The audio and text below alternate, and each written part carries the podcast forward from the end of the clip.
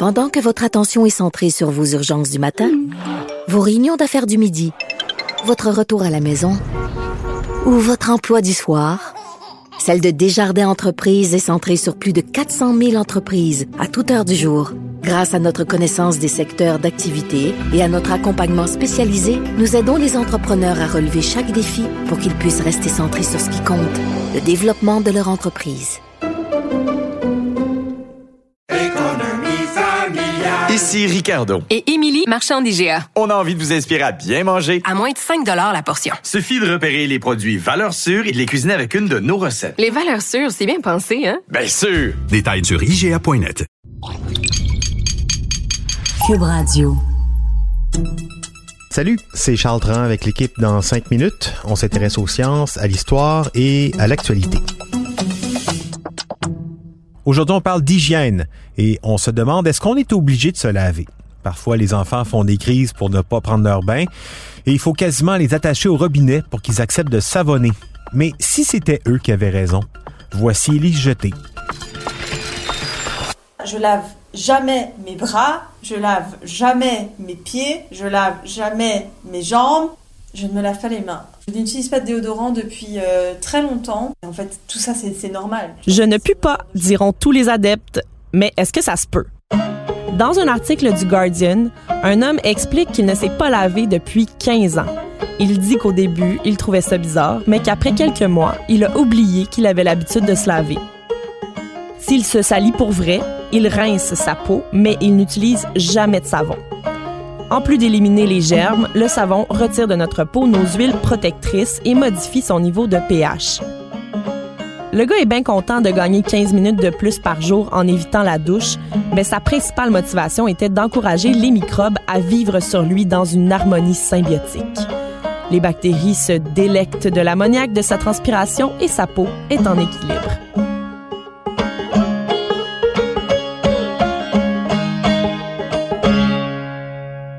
Très à la mode de prendre conscience de son intestin depuis quelques années. Tout le monde a le côlon irritable. Ça a conduit à un boom des aliments et des suppléments probiotiques et fermentés, mais il n'y a pas que le microbiome intestinal qui suscite de l'intérêt. Notre microbiome cutané est bien là. On est dans une ère d'assainissement sans précédent. On se badigeonne de désinfectants, on nettoie tous les recoins, puis on développe de l'eczéma, de l'acné et des problèmes liés à la peau sèche. Tout le monde cherche des solutions, donc même certaines compagnies disent que leurs produits nettoyants sont doux pour le microbiome. Il y a des choses qu'on a envie d'enlever, d'autres non, comme le microbiome, la protection naturelle de votre peau. Des milliards de microbes nous protègent des agents pathogènes. Les agents pathogènes, c'est n'importe quel facteur capable d'engendrer une lésion ou de causer une maladie chez les animaux, les hommes et les plantes. Les microbes nous maintiennent aussi en bonne santé en produisant des vitamines. La biophysicienne médicale Sarah Ballantyne préconise un genre de retour à l'âge de pierre dans nos habitudes de vie et elle a écrit des livres sur le sujet. Le retour aux sources, c'est pas si bête. Passer du temps à l'extérieur, en particulier dans la forêt, serait aussi bénéfique pour le microbiome de la peau. Sarah Ballantyne n'utilise que de l'eau pour se laver, même si elle est au gym 6 heures par semaine. Tout ce qu'elle utilise, c'est de l'huile de coco pour se raser. Elle est convaincue que ses aisselles sans odeur, c'est la réponse ultime. Son microbiome est en très bonne santé. La dermatologue Sandy Skotnicki, qui vit à Toronto, a écrit dans son livre Beyond Soap qu'on a la mémoire courte. Depuis les années 50, nous sommes passés d'un bain par semaine à une pratique quotidienne. Est-ce que ça a changé notre microbiome cutané? C'est la question qu'elle demande à ses lecteurs. Selon elle, la réponse est évidente oui. Elle croit que des maladies inflammatoires de la peau se sont développées à cause de ça. And this practice of daily showering, particularly if you're soaping yourself up and lathering from head to toe, can actually be harmful. Qui a raison, qui a tort? Tout le monde a gagné, comme on disait à l'école des fans. Il suffit de trouver ce qui vous convient comme mode de vie en évitant d'ambitionner sur les savons bourrés de produits chimiques.